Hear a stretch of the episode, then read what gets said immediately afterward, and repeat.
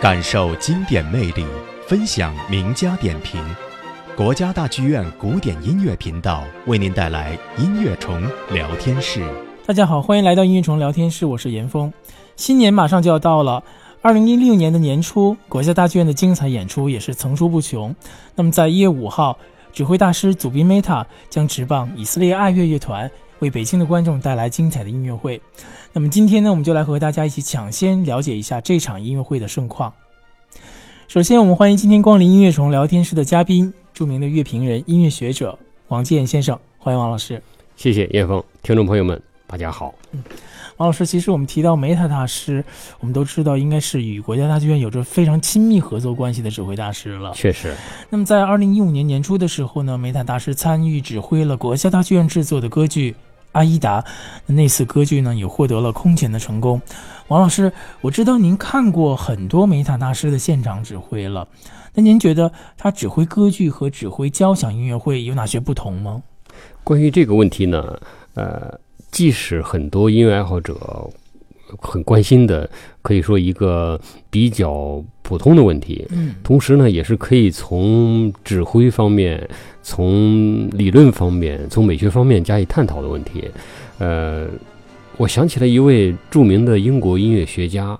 呃，他也是作曲家，还是指挥家，呃，还是钢琴家，多才多艺的一位音乐家，呃，唐纳德·托威的话，他呢在各种音乐作品的分析的书当中啊，是被引用的频率最高的，嗯，这种音乐作家之一，呃，特别有。思想特别有独立见解，他的一本书呢叫《音乐分析随笔》。特别有意思的是，陈登仪老先生呢把这本书翻译成中文的时候，反而让这个书变得书名更学术化了，叫《交响音乐分析》。我有幸这这本书的中英文版都有。在第二卷当中呢，托威先生谈到贝多芬第九交响曲的时候，特别精彩地指出了歌剧和交响乐啊在创作技法和美学上的。区别，嗯，啊，那这个区别呢，也是我们每个不从事理论的人一听就容易懂的。他就说，歌剧作曲家的配器法呢，十有八九是为了伴奏歌唱的，嗯，就即使瓦格纳那样的歌剧，呃，或者说乐剧，准确的说，瓦格纳的乐剧，绝大多数时候，乐团也是不能淹没歌唱的。所以呢，在歌剧当中，管弦乐的高潮，无论如何是要受到限制的。而交响乐，则是更宏伟的全奏。嗯，是的。那意思就是单独乐器演奏的时候，啊，比如说长笛独奏的时候啊，或者单簧管独奏的时候，那也还是可以称之为一种广义上的乐队全奏。也就是说，乐队自己是主角，而不是给谁伴奏的。我们用英文来说呢，那种 full cry。嗯，或者说，我们用中文来说呢。也就是纵情的引吭高歌的这么一种感觉。那么从这方面来讲呢，我觉得梅塔大师是深谙指挥艺术这一行的秘密的。那么他在交响乐和歌剧这两个领域都有特别深的造诣。呃，您刚才提到他呃去年年初指挥阿依达，而就是在指挥阿依达期间，在阿依达的最后一场演出即将到来之前，啊，他请郎朗回来。一起举行了一场我们大家都非常难忘的音乐会。那次音乐会的彩排我也听了，嗯，下半场是马勒第一。梅塔指挥歌剧的时候呢，我们感觉他更加注重的是舞台上的演唱、戏剧进行，这一切跟乐池里的演奏所能达到的高度的协调一致，也就是说，是歌剧各种构成因素的平衡。这是我们从阿依达。国家大剧院制作的这一版宏伟的、难忘的大歌剧当中，感受的相当明显的。嗯，甚至在很多时候，我们觉得它可以更淋漓尽致的将气氛渲染的，呃，更白热化，呃，把感情表达的更热烈的的一些时刻，比如说，呃，光荣的埃及大合唱，包括其中著名的凯旋进行曲，呃，梅塔也还是很有节制的。这也就说明。它区别于有一些年轻指挥那种过于强调高潮或者过于强调某些精彩之处而牺牲整体，呃那种弊病。他作为一位巨匠大师是避免了那样的毛病，而当他指挥交响乐的时候呢，在音乐会上演出的时候，我们就发现音乐的表现就变得更加独立、更加汹涌了。呃，不仅是音量的宏伟、呃响亮，而且呢，呃，对管弦乐的独立表现力的突出，对细节的刻画，这一切就更鲜明了。尽管，呃，我个人的感觉，在马勒第一交响曲当中，梅塔的音乐处理仍然属于那种节制得体的，比如最后的乐章，呃，狂喜的尾声，呃，马勒的谱子上写的最后的尾声是加速的。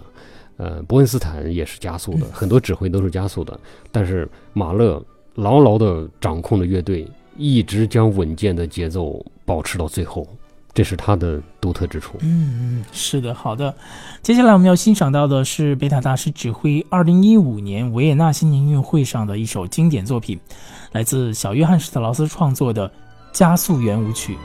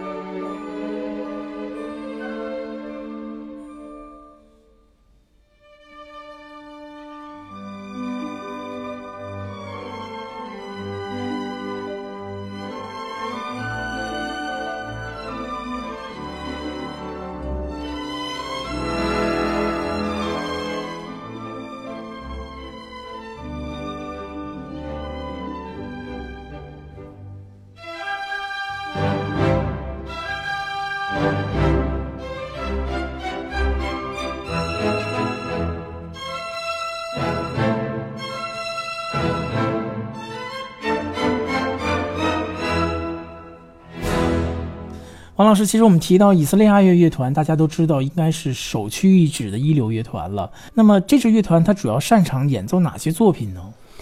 呃，为了回答你这个问题呢，之前我认真的呃又把我手头的一本书看了一遍，呃，这就是祖贝梅塔大师的自传《我生命的乐章》。嗯，呃，这是我们国家的呃吕德芭蕾舞呃名家邱思婷女士翻译的。嗯，这本书当中呢，有整整一章，也就是第六章，是谈他与以色列爱乐团的长期而密切的关系的。嗯，那个标题也很有意思，叫《另一个爱情故事：以色列爱乐团》。因为在第五章，他刚刚谈的是呃，他和他的夫人呃 Nancy 的嗯爱情故事。那么在这之后呢，谈另一个爱情故事，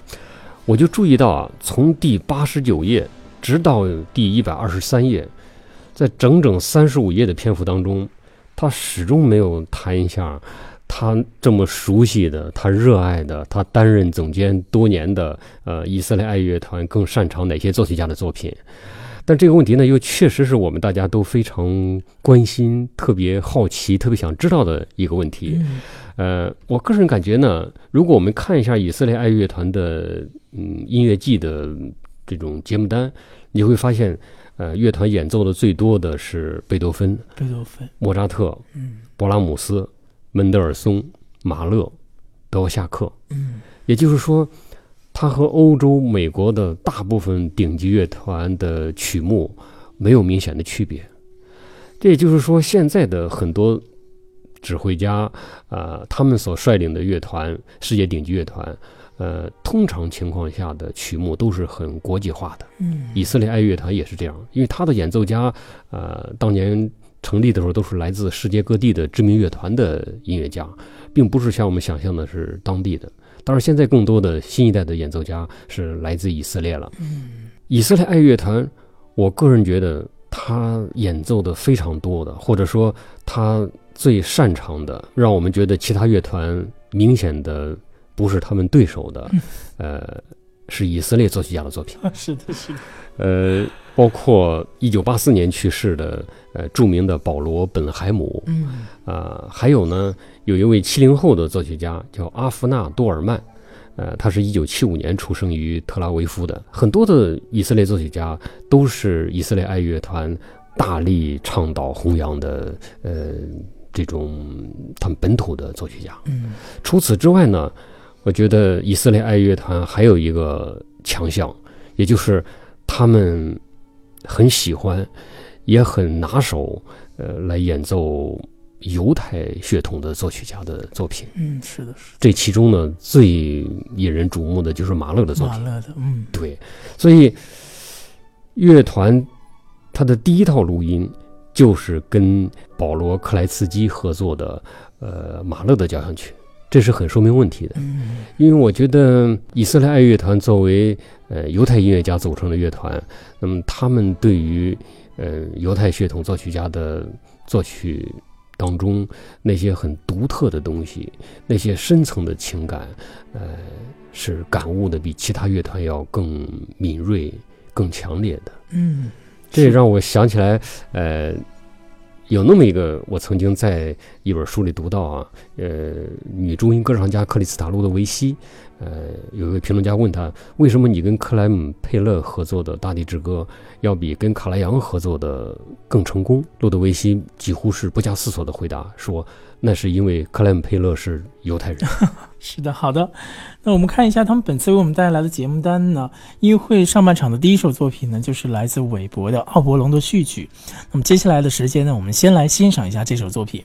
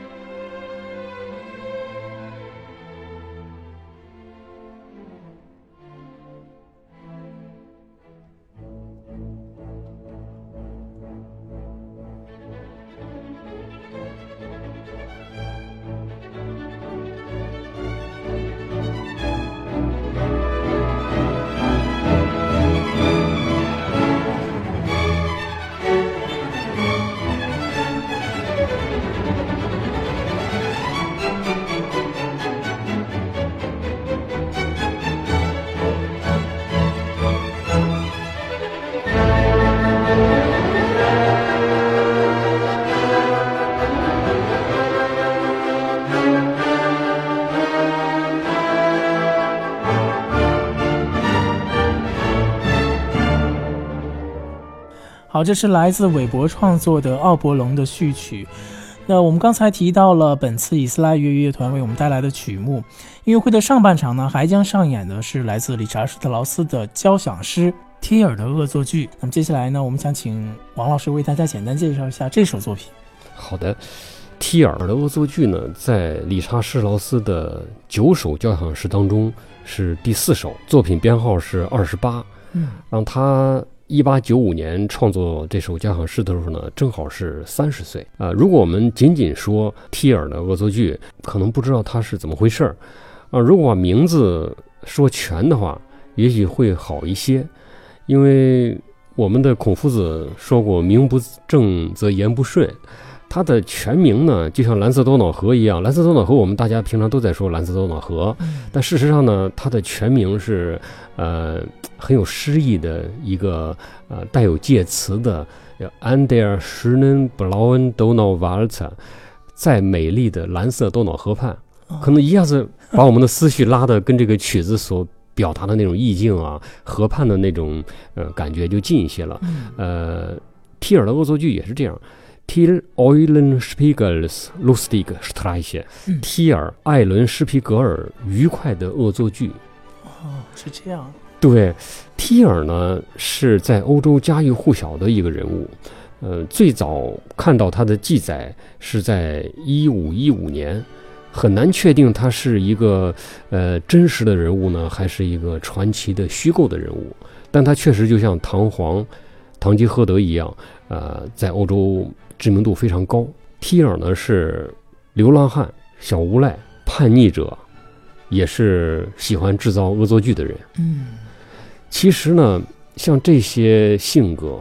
虽然我们这些有正当职业的、可能受过教育的人呢，不觉得自己跟流浪汉、无赖、叛逆者、恶作剧者有什么关系，但事实上，这其中的一些性格呢是。可能深藏在每个人的内心深处的，包括作曲家理查施劳斯。我们心目中这个严肃的作曲家，他自己曾经开玩笑说，他自己就是一个提尔。这样的人物呢，非常的让人感到兴味盎然，而且呢，也足以纠正我们对德意志民族性格的一种误解。可能我们总以为德国人特别严谨，啊，甚至古板。特别守时，呃，一丝不苟。其实，呃，在这个民族的内心深处，也有那种很戏谑的，呃，很呃玩闹的成分。甚至，那么，我觉得，呃，提尔的恶作剧这个交响诗呢，那么，我觉得提尔的恶作剧这首交响诗，呃，就表达了这么一种意境，呃，啊，它的内容呢，应该说还是比较复杂的。呃，也就是说，他从种种的恶作剧，直到最后啊被推上了断头台，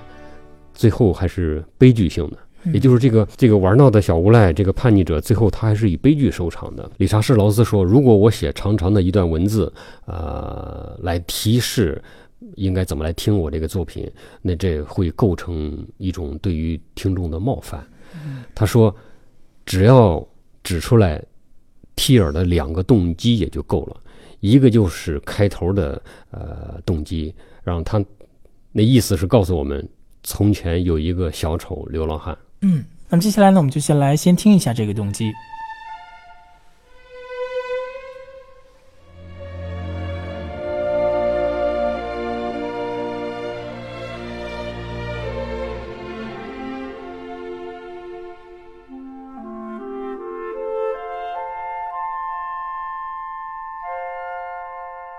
理查施劳斯所说的另一个动机呢，就是著名的由元昊演奏的主题啊。我个人觉得这是调皮捣蛋的一个最佳写照。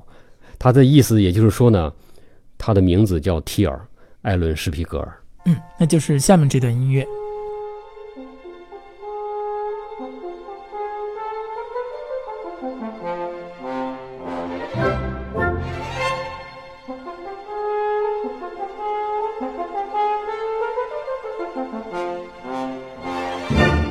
那么在音乐会的下半场呢，以色列阿乐乐团将要为我们带来的是来自俄罗斯作曲家柴科夫斯基创作的第六号交响曲《悲怆》，这是一首非常经典的宏大的作品了。那王老师，这首作品是在什么情况下创作的呢？这首作品的创作情况呢，其实并不像我们想象的是那么一种啊悲凉的心境。嗯嗯，尽管这个曲名呢，让我们每个人在听它的时候，容易先把我们导入一种既定的一种心境。是的，呃悲怆呢，呃，应该说翻译的是非常准确的，也还是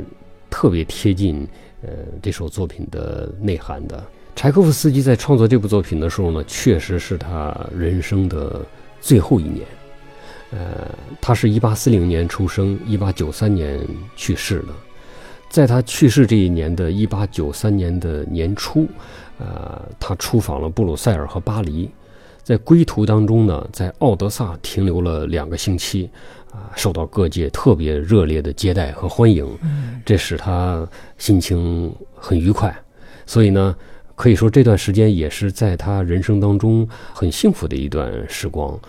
那么他在这种情况下呢，呃，开始动笔创作他的第六交响曲，也就是呃他的最后一首交响曲。而且呢，他在创作过程当中，根据他写的信，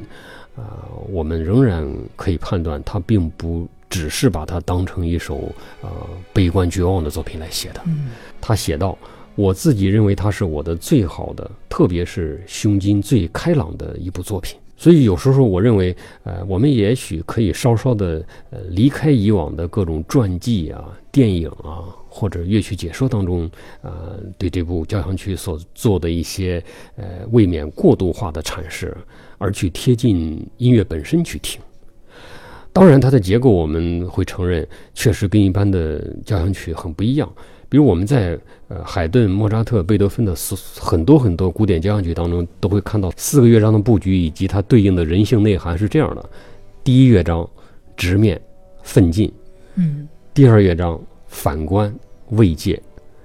第三乐章律动欢乐，第四乐章节庆礼赞。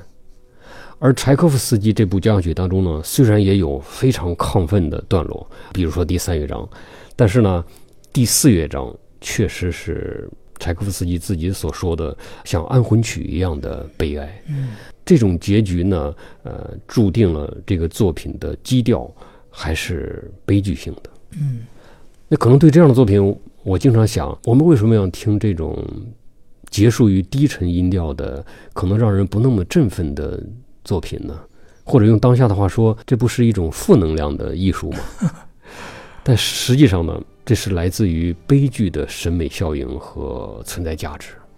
呃，可能很多朋友都知道亚里士多德关于悲剧，呃，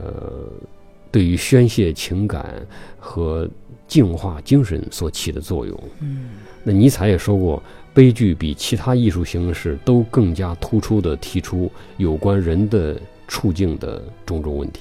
所以我觉得每次听悲怆交响曲，到了第四乐章结束在最轻最轻的，柴可夫斯基用四个弱奏的指示，四个 P 啊、来指示这个地方应该是最弱最弱的。那种时候，可能引起我们对人生的思索啊，啊、对于各种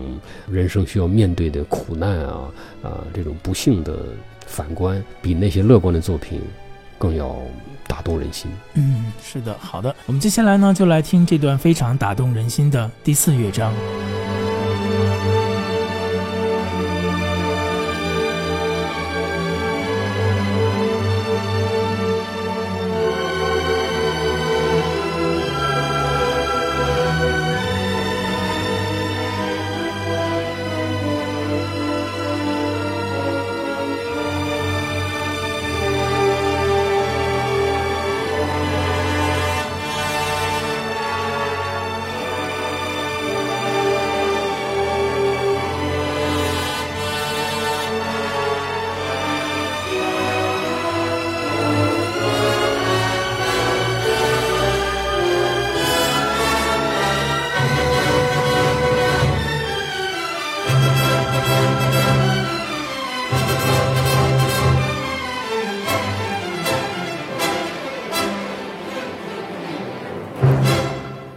好的，今天我们和大家一起了解了左边 Meta 和以色列爱乐乐团将要为我们带来的精彩的新年音乐会。那我们也期待的与您在一月五号相聚国家大剧院，来一起感受这支乐团的震撼。也欢迎您关注我们古典音乐频道的官方微信，请您搜索微信的公众号“古典音乐频道”或者是古典音乐频道的拼音手写字母 G D Y Y P D，加我们的微信与我们互动。好，那今天的节目呢到这里就告一段落了，感谢您的收听，也感谢王老师精彩的讲解。非常感谢叶峰。